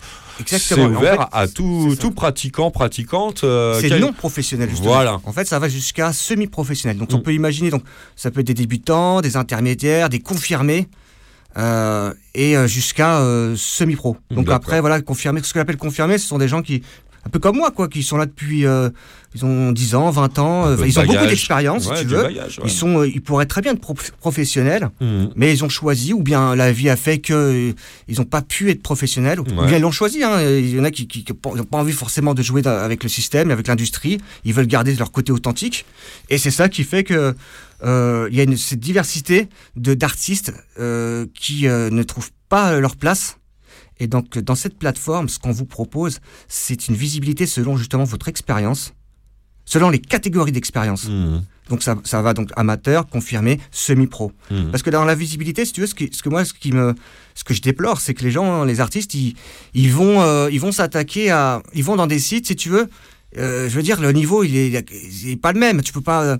Moi, je sais pas, je suis un artiste, je vais sur un site où, je sais pas, je dis, euh, il y a Jay Z dedans. euh, tu vois, c'est pas la même catégorie. Mhm. Donc le- forcément déjà, il y a une injustice quelque part. Comment moi, je suis un petit peu une bouteille d'eau dans, dans la mer parce Mhm. que forcément le, gros star multi euh, mondial, lui forcément il est en avant. Mhm. Donc c'est vrai qu'il y a aussi le côté ah je suis dans le même site que cette grosse star, tu vois. Tu vois, je pense à Spotify par- avec les souvent les artistes musiciens, euh, ils sont sur Spotify et ils sont contents d'être sur Spotify, tu vois, parce que voilà, c'est regardez, moi je suis en arrivé là. Mais en vérité, ils sont pas, euh, ils sont pas mis en avant, ils sont pas écoutés. Ouais, ils sont écrasés par le poids des artistes écrasés. dominants. Et moi, ce qui me dérange beaucoup, dire, je crois. C'est tout à fait ça. Ouais. Et moi, ce qui me dérange beaucoup, c'est qu'ils sont discrédités. J'en parlais justement dans, dans une vidéo Ouais. que j'ai réalisée il y a pas longtemps. Ouais. Parce que euh, les gens s'attar- s'attardent beaucoup sur, aussi sur le nombre de vues. Alors, tout le monde, y a, tous les sites n'ont pas forcément affiché le nombre de vues, mais c'est souvent euh, des outils comme ça qui C'est reviennent. devenu le critère quand même. qui sont, euh, qui sont un, un Ouais. critère. Et les gens ne, ne vont pas plus loin. Ouais. C'est-à-dire, ils vont regarder une œuvre. euh, moi, je parle beaucoup de musique, mais euh, en fait, vous- ça peut être une œuvre ou n'importe quoi, un dessin. Et quand ils vont voir que, bon, bah, voilà, il y a 10-15 vues, ben voilà, ils vont pas aller plus loin. Ils vont pas chercher à, à, à- à- voilà, aller plus loin dans leur, euh, leur vision, dans leur, euh, leur Ouais, c'est de. Le, le niveau de consommation qui sert de, de- de valeur un peu aujourd'hui. Voilà. Et on sait ce que ça donne en termes artistiques comme sous, même en termes politiques Ouais. ici à Radio Libertaire. Effectivement, on va chercher en général les choses qui, qui font avancer les gens, les artistes ou les, ou les militants, peu importe, qui font avancer les choses. C'est pas dans ces domaines, dans ces critères-là qu'on permet de les Mm. retrouver, qui permettent de les retrouver en général. Donc si je comprends bien, Neya, dis-moi Ouais. si je me trompe. Le, le- le but de, Ouais. de ton portail internet, de ton site internet, c'est la rencontre et la mise en avant la- et l'échange de, les partages aussi euh, de savoir, de, de compétences, C'est de- d'expériences entre tout artiste, quel que soit son niveau de pratique, du premier petit amateur jusqu'aux gens qui ont, qui ont vraiment de l'expérience. Exactement. Il y a, tu vois, il y a- je pense aussi à certains, certaines personnes qui débutent, mais euh, bah voilà, ils osent pas aller dans des sites de grosses plateformes. Ouais, bah ouais. C'est- faut y aller quand même pour. euh, ils osent pas. Souvent, les artistes aussi, ils ont aussi une, sont assez, ils ont une sensibilité qui font qui, qui restent dans leur chambre, qui créent. euh, euh, bah, ça serait intéressant, je pense, même pour eux, à un moment donné, de tester un peu les gens, de voir un petit peu qu'est-ce qu'ils en pensent. Tu peux pas rester constamment dans, ta chambre. Euh, donc je m'adresse à, eux. Je m'adresse aussi à ceux qui sont, qui sont déjà, euh, qui ont beaucoup d'expérience, euh, qui aimeraient bien aussi avoir un retour. En fait, il y a Mhm. beaucoup de gens qui, qui, qui souffrent de non-retour. Les gens ne prennent, ne prennent pas le temps, même dans la, parmi des amis ou etc. Ils sont à chaque fois, euh, ouais, je regarderai, j'écouterai euh, en ligne. Mhm. Ah bah déjà, il faut que tu sois en ligne. Et puis bon bah voilà, en ligne, bon bah euh, ils vont écouter plus tard. Il y a, il y a un problème et, et, et si je suis aussi ce soir, j'ai insisté pour venir ce soir euh, plus qu'un autre jour. Ouais, parce qu'on c'est parce est- qu'il y a une urgence. Ouais. Parce que l'urgence, c'est que du coup, il y a une- cette plateforme va ouvrir la semaine prochaine. euh, en a fin de quelques semaine, jours là. ouais, en quelques jours, Mhm. il y a des préinscriptions qui sont euh, qui sont en cours. Il y a une page. vous pouvez aller sur zoneartiste.com et donc vous avez un, un lien pour pour vous préinscrire. Ces préinscriptions, elles sont primordiales. Pourquoi? Parce que quand cette plateforme va ouvrir, ça serait une plateforme vide. Puisque le contenu, Ouais. ce, sont le- ce, ce sont vous. C'est vous qui, qui faites de, de- de- de cette plateforme. euh, de- voilà, donc s'il n'y a personne, ça va être compliqué. Ça va être très compliqué parce que on est tous, tous sur d'autres euh, sites, sur les, les réseaux sociaux, sur les TikTok. Vous- Je ne vais pas vous refaire le monde. Ouais, ouais. C'est c'est comme ça que ça fonctionne. On est tous sur Facebook, on est, on est tous sur Insta. Et, et- et le problème, moi, je ne remets pas en cause ces, ces réseaux. C'est comme ça, on est en 2023, c'est c'est Bah, la, c'est la technologie. C'est comme ça que tu l'as bien dit. C'est comme ça. ça, Mais le problème-. Le problème des, artistes, c'est qu'ils n'ont pas forcément leur place dedans. Ouais. Comment tu veux partager un, un- un environnement où, où l'autre il va se filmer en train de, de, de danser dans sa cuisine et t'as l'autre qui va, qui va télé- téléverser euh, son œuvre qu'il a passé euh, trois mois à la faire, à, la peindre, à la peindre, euh, tu vois, mettons une peinture. Comment tu veux Je trouve qu'il y a un problème et qu'il faut trouv- qu'ils trouvent leur espace. Euh, je trouve que ça concerne finalement tout le monde. D'ailleurs, ce- sur cette plateforme, euh, j'invite aussi euh, le public. Il a un rôle aussi. Pas simplement pour, le, pour les encourager, pour. il, il peut aussi donner son, sa vision. Ouais, il y a une tu- rubrique qui, qui est. C'est possible de s'inscrire même si on n'est pas soi-même artiste et, Exactement. et, et rentrer dans voilà, le mode de parce que partage. Pour moi, les gens aussi ont une, ont une vue, même s'ils ne sont pas forcément artistes, ils ont une vision aussi. Ils peuvent très bien avoir une sensibilité à, à l'art. Ouais, voilà. Ils ouais. peuvent, je sais pas moi, les- tu peux prendre des photos de- d'une expo là, la dernière expo de street art euh, et, et la partager aux gens. Je dis, ou, ou alors, euh, je sais pas, filmer un quelqu'un qui, qui fait de la qui fait de la musique en pleine rue. euh, qui euh, voilà, j'ai trouvé qu'il était vraiment extraordinaire. J'aimerais partager ça avec vous. Ouais. Mais voilà, tout ce qui concerne, en tout cas, le- ce qu'on appelle l'art. Mhm. Et donc l'art en général, parce que j'aimerais aussi démocratiser. Pas l'art euh, un peu, tu sais, un peu vieux, vieillot, ou- poussiéreux. ouais, ouais. L'art, les artistes de, de rue, les, Ouais. les- pratiques amateurs, c'est ça. c'est là où l'art est le plus spontané en général, le plus populaire aussi, et tout ça. Bah ouais, bien sûr. Ça, c'est vraiment intéressant cet Et les aspect-là pratiques amateurs. L'expression, vous avez bien choisi. Je trouve justement, j'avais lu un des articles là-dessus. Ils sont, ils sont pas, euh, ils sont pas suffisamment représentés. Il faut les, il faut être là, il faut, Ouais. il faut prendre, il faut vraiment, euh, il faut encourager ça parce que ça fait partie de notre culture Ouais, qui est en déclin. Mais euh, ça devient, ça devient euh, urgent. Mais c'est vrai que J'aimerais bien que les gens se réveillent. Bon, toi et moi, ce qu'on connaît mieux, Mm. c'est les musiciens, mais c'est vrai que ça, Oui, ça, se voit. On milieu. voit bien qu'il y a un Mm. moment où le plaisir, t'es obligé de sacrifier une partie du plaisir si tu veux commencer à rentrer dans un certain business, et ça, ça, ça freine beaucoup de gens à passer un certain stade de diffusion, de, d'édition et tout ça. Là, tu, tu proposes une alternative intéressante parce que justement, ça permet de garder l'esprit euh, et la pratique en fait elle-même, mais lui donner une caisse de résonance euh, et d'évolution par l'échange de l'échange de- d'expériences beaucoup plus intéressante, comme pourrait le faire un professionnel qui serait compétent. Ça, dans le milieu de la musique, les professionnels compétents, il n'y en a pas tant que ça. Ouais, voilà. C'est Ouais, bah, bien analysé. Hein. ouais bah, bravo. Max, tu comme d'habitude, il analyse bien. Il est là. et- Je synthétise. Toi, tu fais des longues phrases, moi, je, je les résume en quelques mots. et, et pour terminer, après, j'aimerais bien, euh, du coup, euh, il y a des deux, il y a trois teasers qui sont en train de tourner. là, en Bah ouais, Davou, t'as t'as préparé les sons? Yes, il nous fait que yes. Davou. Ah, c'est hip-hop hein, ce soir euh, dans, dans, dans les studios de Radio Libertaire, dans Il y a de la fumée dans le poste, on voit Davo comme on l'avait pas vu depuis longtemps, le bob sur la tête, le Ça lui a donné un côté Jones. Ah ouais, Ah, ouais, il lui manquait la petite touche, touche euh, Jones. Là, c'est bon, là. on s'y Là, il a gagné euh, 20 ans, là. On s'y croirait revenu, prêt à nous balancer un échantillon qu'il aura lui-même euh, lui-même sélectionné sur le- le- l'ordinateur de la régie euh, de, de Radio Libertaire. En plein direct, on est, on est dans les conditions euh, comme on les aimait hein, dans les années 2004, 2005, 2006. Ouais, si tu veux, En live et en direct, écouter un- mesdames et messieurs. un de ces Radio. Libertaire 89.4, on est sur la capitale. Et faut que ça crame. Artistes de tous horizons. Et si vous pouviez enfin prendre le contrôle Amateur, confirmé, semi-pro, dans un même espace où tout le monde a sa place. Où chacun peut créer son profil et partager sa passion. Avec un nouveau modèle de visibilité plus juste selon l'expérience de l'artiste et l'appréciation du public. Une nouvelle plateforme d'échange et de partage multi-art. Ouais. Oui, Ah oui. Libertaire, donc. euh, Donc ça, zone- c'était le premier teaser. Voilà, c'était pour un peu pour expliquer aux gens euh, déjà dans, dans- dans le principe. Euh, parce que je pense que déjà dans un premier temps, c'est bien de, de donner la vision euh, globale de, de ce que justement de ce qu'on compte se proposer. Ouais. Il y a un deuxième teaser voilà, qui, a, qui a tourné aussi depuis euh, un petit moment aussi. On va mettre après. Et, euh, et du coup, sur ces teasers-là, en fait, j'ai euh, surtout aussi mis en avant le fait que les, les professionnels ont aussi un rôle. Ouais. En fait, je veux que- pour moi, tout le monde a un rôle. Alors Ouais, pourquoi pas dans une seule et même plateforme? Les, les, les professionnels, ils, peuvent trouver un rôle, euh, ils peuvent proposer euh, leurs services, ils peuvent très bien, on peut imaginer, je sais pas, vous organisez des, des spectacles de danse et vous ch- recherchez des, des amateurs pour, pour votre spectacle, ou simplement vous recherchez euh, des, des figurants pour votre... on peut imaginer euh, plein de services, hein, ça peut être des, des, des mecs qui font du street art et qui proposent leur euh, casquette. euh, voilà, c'est Ouais, ouais. aussi...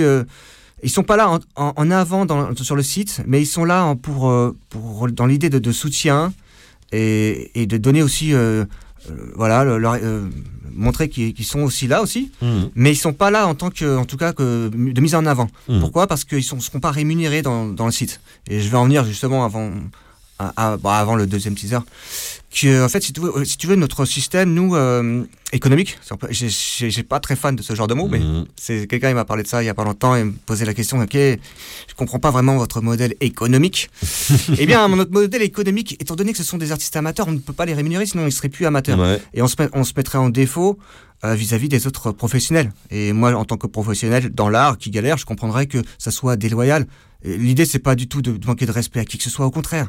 Et on n'est pas là pour faire la guerre, d'ailleurs, avec qui que ce soit, les réseaux sociaux. Ce n'est pas notre. euh, voilà, nous, on, on propose une alternative, on s'occupe pas de- du reste et on, Ouais, ouais. on fait ça dans- de, de manière passionnée et avec amour. Donc, C'est- forcément. C'est déjà assez de boulot comme ça. déjà sans boulot comme ça. euh, déclencher des. euh, se lancer dans des guerres. euh, C'est ça, donc. Ouais, ouais. donc l'idée, voilà, c'est. D'ailleurs, je vais en reparler après. On va écouter peut-être des deuxième teaser. Ouais, si, si vous voulez. Ready, Davou Yes. Je suis dans la musique depuis les années 90 et j'ai fini par arrêter.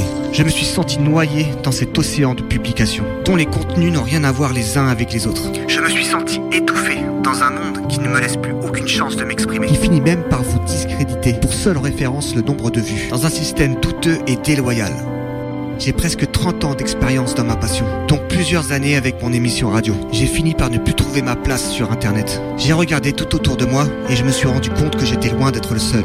Et je me suis dit comment j'aurais fait moi. À l'âge où j'ai commencé aujourd'hui, je n'aurais peut-être jamais rien fait. L'idée n'est pas de refaire le monde, mais de proposer une nouvelle alternative.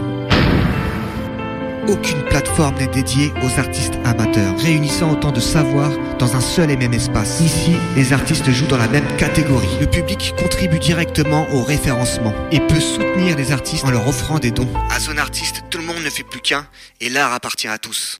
Nous voulons mettre en lumière C'est donc euh, zoneartiste.com qui va être lancé euh, zoneartiste.com. très prochainement. hein, tu nous redis tout ça. Donc il y a déjà, bien sûr, la page pour se préinscrire et tout ça. Ouais. L'adresse, c'est c'est- c'est Alors bien ça l'adresse c'est c'est préinscription.zoneartiste.com. Ouais, voilà. Si c'est un peu trop long pour retenir directement, vous allez sur zoneartiste.com et il y a le lien qui est dedans. Tu tapes Zone Ah, Artist voilà. sur un moteur de recherche, ça devrait ressortir. Exactement, tout sans, simplement. sans E à la fin. Zone Artist. Voilà, sans tout E à la collé. Z-O-N-A-R-T-I-S-T. ST. Exact. .com et Voilà. donc on peut se préinscrire. Il y a déjà plus d'une centaine de, de- Ouais, de ouais, il y a personnes qui des- de, qui ou de collectifs ou de quoi euh, qui sont déjà euh, sur euh, les des professionnels, blocks. il y a des, beaucoup de public et ben, il y a, il y a des artistes qui sont curieux et qui, qui ont aimé cette, surtout cette idée de d'unir toutes ces, tous ces arts. Ouais, c'est J'ai trouvé cette, cette, ce concept d'unité qui était euh, bah, justement dans cette époque où, où euh, on est en alerte, on est en urgence, bah, que c'était le moment de se réunir. Mhm. Euh, finalement, on ne forme plus qu'un. La musique, pour moi, c'est un peu le fil conducteur. Bah la musique, c'est, elle va d'ailleurs, euh, quand vous allez naviguer sur, sur la plateforme, vous, arrivez, vous pourrez écouter de la musique des, des, des artistes et musiciens, et après, vous pourrez regarder des autres œuvres, il y aura le truc qui tournera. Ouais, ouais. C'est, c'est le, c'est le fil conducteur. Pour moi, la musique, c'est le fil conducteur. C'est comme mais ça on, dans la vie aussi. mais on oublie Mm, souvent les autres. Je suis désolé, mais il y a d'autres artistes qui me qui, qui sont, qui sont forts, qui, Bah ouais, bien qui passent tout leur temps euh, sur, dans leur passion. Et, Dans tout un tas de domaines. et voilà, il y a Mm. plein de gens, j'aimerais d'ailleurs euh, euh, euh, rendre hommage.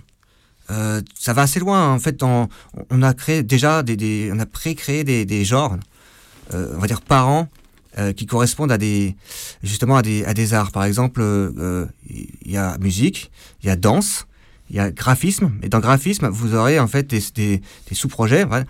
si on peut appeler ça comme ça, où vous pourrez trouver euh, photographie, où vous pourrez euh, trouver infographie, euh, je sais plus dans infographie, qu'est-ce qu'il y avait d'autre euh, bah, Il y avait même tatouage, street art, euh, bah, il y a pas mal de choses dans, dans le graphique. Après, il y a d'autres choses, ça peut être aussi même la coiffure. Moi, je- j'estime qu'il y, y a certains coiffeurs qui vont au-delà de leur métier, qui mettent tellement de de- de- d'amour et qui vont, qui vont, ils sont plus finalement des artisans, ils sont plus des, ils vont dans l'art. Donc on Mhm. peut imaginer, euh, enfin voilà, ça a été créé comme ça dans, dans ce principe où que chacun puisse trouver son euh, son milieu, son art, Ouais. sa passion. Réunion des, des, des disciplines artistiques, quoi, des, des types d'expression artistique et aussi Ouais. au niveau euh, de, du type euh, d'expression du plus simple amateur, donc aux gens qui ont beaucoup plus d'expérience, qui ont été jusqu'à presque se professionnaliser totalement. Tu réunis à la fois euh, transversalement dans la- les disciplines artistiques et dans les types de euh, façons de, de faire, euh, de pratiquer son art. Ça, Voilà. C'est assez génial. Et, et après, dans le fonctionnement, eh bien, on a quand même prévu, il y a pas mal de choses qui sont prévues. Ça, la liste est longue. Si tu veux, l'étude de cette, de cette maquette, ça m'a pris plusieurs mois. Euh, ce que j'ai fait, en fait, si tu veux, c'est que j'ai repris, j'ai pris le retour de, de, de toutes les personnes, de tous les artistes. J'ai fait une synthèse de, de ce que les gens attendaient. Mhm. Euh, J'avais créé déjà une- un site de musique Mhm. qui n'avait pas fonctionné. Et donc, c'était pour moi, euh, soit c'était fini, ou soit je rebondissais. Mhm. Mais si je rebondissais, il fallait dans ce cas-là euh, faire des choses en grand et, et être vraiment euh, professionnel. D'accord. Alors moi, tu vois, tu sais, j'ai l'âme d'un artiste. Je Ouais. sais pas, je sais pas vraiment parler ou communiquer comme certains chefs d'entreprise euh, qui lancent leur start-up. Moi, j'ai pas cette sensibilité-là. J'ai du mal à me à me livrer. Ouais, c'est toujours un exercice. ta façon. ouais. C'est ma façon assez Ouais, particulière. Après, on peut aimer, on peut ne pas aimer. Mais il s'agit pas de, de, de moi. Il s'agit de, de, nous tous. Euh, on est des plusieurs centaines de millions. euh, J'ai lu pas mal d'articles là- là-dedans. ils ont du mal à estimer, à chiffrer euh, toute cette activité de, pratique amateur. Il y a pas mal d'études qui sont réalisées chaque année et qui permettent de savoir. voilà, il y a des. Je sais plus, c'était le ministère de la Culture, j'avais vu, euh, ils ont fait des, ils font des choses, ils, relatent beaucoup en tout cas. Ouais, ouais. Euh, J'espère qu'eux aussi viendront aussi euh, nous aider. Euh, J'ai déjà lancé ma demande, en tout cas, Ouais, mon projet. J'espère qu'ils viendront aussi nous soutenir. Je suis sûr que oui. Et, et ce truc va marcher. C'est pour ça que j'ai besoin que les gens se préinscrivent. Ouais. C'est, je sais que vous n'avez pas le temps. Je sais que vous ferez ça plus tard demain. Je, je connais un petit peu. On connaît tous. On n'a pas le temps. Ouais. Euh, bon bah, dans ce cas-là, ça se fera jamais. Et c'est cet espoir que j'ai envie, euh, qu'on aimerait tous que finalement euh, arriver, ne viendra jamais. Ouais. Faut- franchement, faut être, faut être clair et net. Ce truc va pas fonctionner. Si, si vous réagissez pas, ça, ça ne fonctionnera jamais. Bah, on te souhaite tout le contraire, Néa, hein, que, que ça se passe bien, que ce lancement, Ah ouais, je- euh, lancement euh, fonctionne si. bien et que Mm. surtout tu, ça, ça, bah, que les gens s'emparent donc de, de cette, cet outil très transversal euh, comme, comme on l'a décrit là pendant le quart d'heure qui vient de se passer. On redonne une dernière fois la- la- l'adresse et puis on se réécoute ce, Ouais, ce, der- alors, ce c'est- dernier clip euh, teaser avant de s'écouter un autre et Ouais. dernier morceau euh, teuton de la sélection musicale du jour. Euh, Zone Artist, Z-O-N-A-R-T-I-S-T.com. Tout le monde peut s'y inscrire, artiste ou C'est pas. gratuit. C'est Tout vrai que type d'artiste. J'oublie tout le temps de, de parler. Bah ouais. C'est qu'en fait, je vais en parler juste après, en fait, de- de- un peu plus loin dans la, dans, dans la fonctionnalité, donc comment ça fonctionne, parce que les gens sont assez intrigués. et Je vais essayer de répondre à certaines questions qui m'ont été posées. C'est euh, donc, en tout cas, l'inscription est gratuite. Vous êtes, euh, c'est censé être, justement être des art- artistes amateurs. Je sais qu'ils n'ont pas des moyens énormes, et justement. Et j'en j'en reparlerai juste après le teaser. Euh, on va pas avoir beaucoup de temps pour ça, si tu veux, mais euh, je, vais vas-y. court, bah, bah, je vais synthétiser comme toi, euh, tu fais si bien. D'accord, ok. Bah vas-y. alors juste le teaser d'Avous. Nous voulons mettre en lumière les artistes amateurs et confirmés, parce que nous pensons que l'unité nous permet d'être plus forts et plus créatifs. Nous avons développé une plateforme où se rencontrent une multitude de domaines d'art. Que vous soyez dans la musique, le graphe, l'écriture, le snowboard ou encore l'art floral, vous trouverez facilement votre espace selon votre savoir et expérience. Nous l'avons étudié pour que vous vous sentiez légitime et reconnu, et que vous puissiez vous exprimer en toute simplicité. Nous nous adressons également au public. Partagez ce que vous avez vu ou écouté récemment. Donnez votre avis sur les sondages des artistes. Participez à la réussite de leur collecte. Communiquez avec vos amis et artistes préférés. Et enfin, donnez des Oscars aux œuvres qui vous ont le plus touché pour les mettre en avant sur le site. Venez vous amuser et découvrir l'art autrement. Les professionnels sont aussi invités. Venez nous parler de votre structure, de votre expérience. Proposez vos services. Les préinscriptions sont ouvertes. Ouais. Les préinscriptions sont ouvertes. sont donc, ouvertes. on a bien On compris. C'est monsieur DJ Neya qui Ouais. nous parle donc de zone artiste. Le ça. mot de la fin, Neya, alors? Alors bah écoutez, euh, oui, le fonctionnement vous le verrez. euh, le, le tout c'est de, il y a, il y a des- un système d'Oscar qu'on a mis en place pour euh, pour faire en sorte que les utilisateurs, les, les- le public, les utilisateurs puissent euh, avoir leur rôle, leur vrai rôle pour euh, pour le référencement des œuvres, Mhm. pour les mettre en avant. Mhm. Ce qu'on ne voit pas beaucoup euh, dans les grosses plateformes, c'est toujours très très douteux. Mhm. Et, et ça aussi, faut le. Je pense que les gens le, je pense que les gens le, le voient. Il y a beaucoup de gens qui, qui se rendent compte qu'il y a des, des, des deals, des, des machins entre des. Là, c'est directement un, un outil que j'appelle Oscar, qu'on appelle Oscar, et qui permet euh, de certifier que l'œuvre a bien été écoutée et bien été appréciée. Parce que c'est un outil qui permet de mettre en avant. Et ça, c'est vraiment très important parce que euh, dans ce côté, dans ce monde un peu très euh, blindé, industriel, tout le monde n'a pas forcément les mêmes possibilités de. Et les gens payent un petit peu justement dans, le, dans, dans cet esprit qui me, Ouais. que je n'aime pas et que j'aimerais rendre quelque chose de plus vrai. Ok. Bon, bah c'est bien, bravo Neya. Bah, merci beaucoup en tout bravo. cas de m'avoir Oh, reçu. bah, je t'en prie, avec Max plaisir. et Davou, ça fait tellement plaisir, chaud au cœur de Et vous revoir, j'ai envie de pleurer parce C'est que c'est beau. première, c'est pas la première fois qu'on te réaccueille euh, depuis euh, sur ces plateaux, mais c'est à chaque fois un vrai, réel Plusieurs plaisir, années, Neya. C'est toujours un plaisir. Et Ah, vous ouais. n'avez pas vieilli. Ah oui, Je vous le quand même, dis, t'es gentil, le mais quand même un peu. Vous êtes toujours aussi jeune. Là, que je regarde autour de moi, ouais, je quand même un petit peu plus, euh, une Ouais. pilosité un peu plus blanche dans ces studios que la fatigue du dimanche soir. ah, bon. Le week-end, fin week-end, moi aussi, c'est pareil. hein. C'est cool en tout cas vraiment de t'avoir accueilli aujourd'hui Neya. On te remercie de- Toi. d'être passé puis n'hésite pas à réitérer à l'occasion. Euh, bah, il me reste plus que 10 minutes pour vous donner en fait bah, la toute petite synthèse de ce qui me restait à vous dire. Peut-être qu'on prendra le temps quand même dans, dans deux semaines de revenir sur certains de ces articles et notamment un qui est euh, très intéressant. Euh, le premier c'était une mauvaise nouvelle, je vous avais dit, il me restait à faire euh, quelques nouvelles en provenance du Canada et notamment de- des provinces francophones et euh, Montré- dont Montréal avec euh, et le Québec avec la Cour suprême euh, la, enfin la question de la Cour suprême qui était qui était posée pour statuer sur l'interdiction de l'autoproduction qui avait été euh, instituée par le, le- Québec au moment de la légalisation et qui est toujours euh, qui est toujours active. Donc euh, bah, elle est mauvaise hein, cette décision du, de la Cour suprême donc fédérale qui dit que cette interdiction de l'autoproduction au Québec est parfaitement constitutionnelle, qu'elle est donc parfaitement autorisée et amenée à continuer, et que même euh, n'importe quelle autre province euh, canadienne peut tout à fait en faire de même, que euh, ça, c'est ça comment, comment dire, c'est de la compétence des autorités euh, provinciales de euh, prendre ce genre de, de mesures même si elle est contradictoire avec la loi fédérale pour euh, des motifs de euh, prévention de, euh, de problèmes de santé ou de sécurité.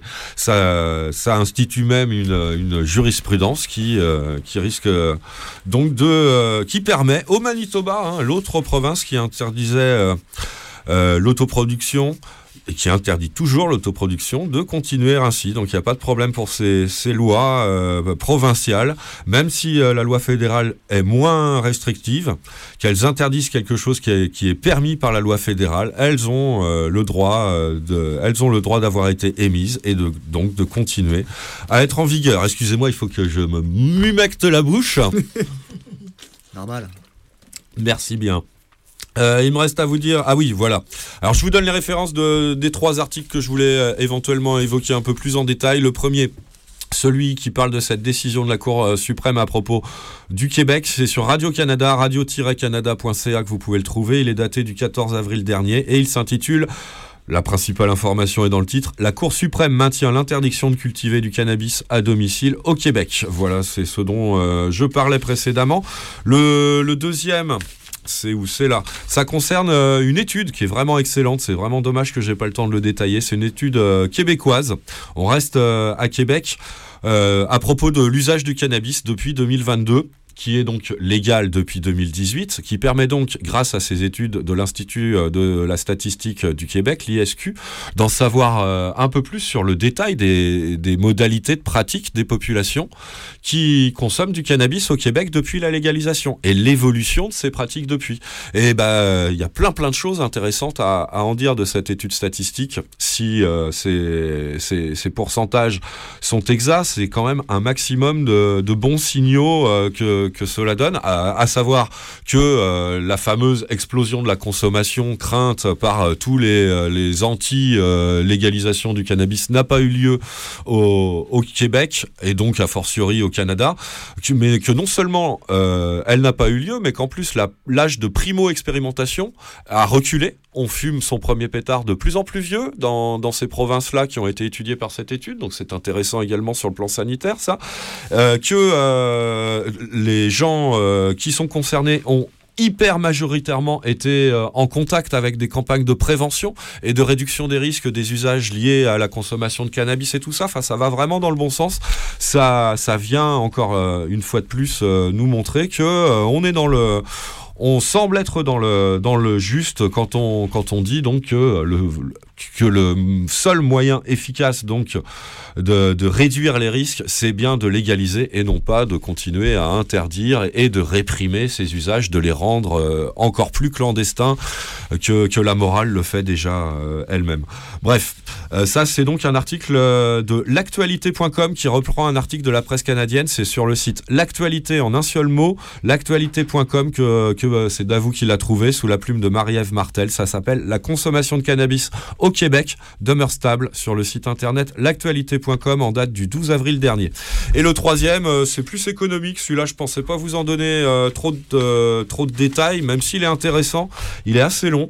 Il a été publié par la radio-télé belge francophone, la RTBF, sur leur site internet rtbf.be le 9 avril dernier, sous la plume de Bruno Schmitt. Il s'intitule, pardon, Du rêve au bad trip, deux points, le cannabis n'est pas toujours la poule aux œufs d'or espérée au Canada, et qui nous montre donc que l'industrie du cannabis, la vraie, hein, celle euh, dont je me réjouissais que l'Allemagne euh, ne donne pas plein pouvoir hein, tout à l'heure. La grosse industrie euh, du cannabis canadienne est quand même pas aussi florissante que ce qu'on pouvait espérer, avec tout un tas de questions à la clé, hein, qui sont pas toutes euh, prétextes à ricaner sur le dos des capitalistes, d'autres qui sont tout à fait pertinentes pour euh, les individus concernés, c'est-à-dire les amateurs et les ématrices de cannabis, à savoir euh, aussi bah, par rapport à l'opposition, là, comment, comment on dit en bon langage capitaliste, la concurrence avec le marché noir, notamment, qui n'est pas toujours aussi efficace que, ce qu'on aurait pu espérer. Euh, suivant euh, de tels modèles de légalisation. Bref, des articles intéressants, mais longs, des articles de fond dont je n'ai pas le temps du tout de vous donner même pas euh, la, la substance principale. Je vous renvoie vers Internet et vers des éditions futures de Il y a de la fumée, dans le poste. On se retrouvera bien sûr dans deux semaines. J'aurais aimé vous passer un petit peu plus de musique allemande des années 70, mais on n'a plus le temps. C'est pas grave, on va laisser la place avec Détruire l'ennui, à Détruire l'ennui, pardon, l'émission punk et DIY de Radio Libertaire. On vous salue, salut DJ Neya. Salut, salut euh, Davou et merci, un grand merci. On se re- on retrouve Davou dans les programmes de Radio Libertaire très prochainement, au plus tard au Ferré Club, si ce n'est euh, mercredi à 16h, si ce n'est demain soir pour une nuit noire à, à 22h30 sur cette même antenne Radio Libertaire. Nous, on se retrouve euh, dans deux semaines à 18h30 en direct pour une nouvelle édition Il y a de la fumée dans le poste sur Radio Libertaire ou sur le blog lafumée-dans-le-poste.blogspot.com.